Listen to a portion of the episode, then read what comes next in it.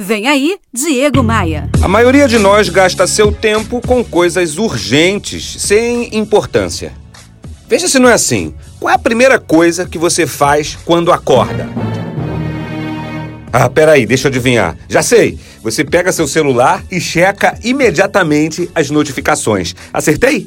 Desde o primeiro minuto da manhã, pautamos nossa vida de forma reativa reagindo às postagens que aparecem no nosso feed e reagindo às mensagens dos grupos lá de WhatsApp. Outro dia, numa convenção de vendas, eu palestrava justamente sobre isso.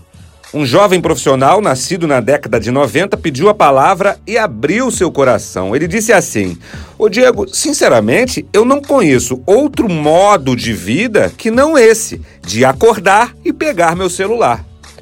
Ali caiu a ficha.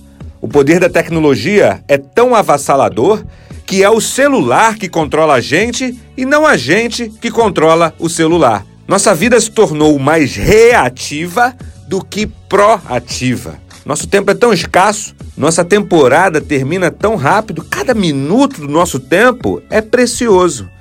Então, que tal dosar o seu precioso tempo com o que é importante para você? Concentrar seus esforços no que pode te desenvolver. Se tornar uma pessoa mais proativa do que reativa.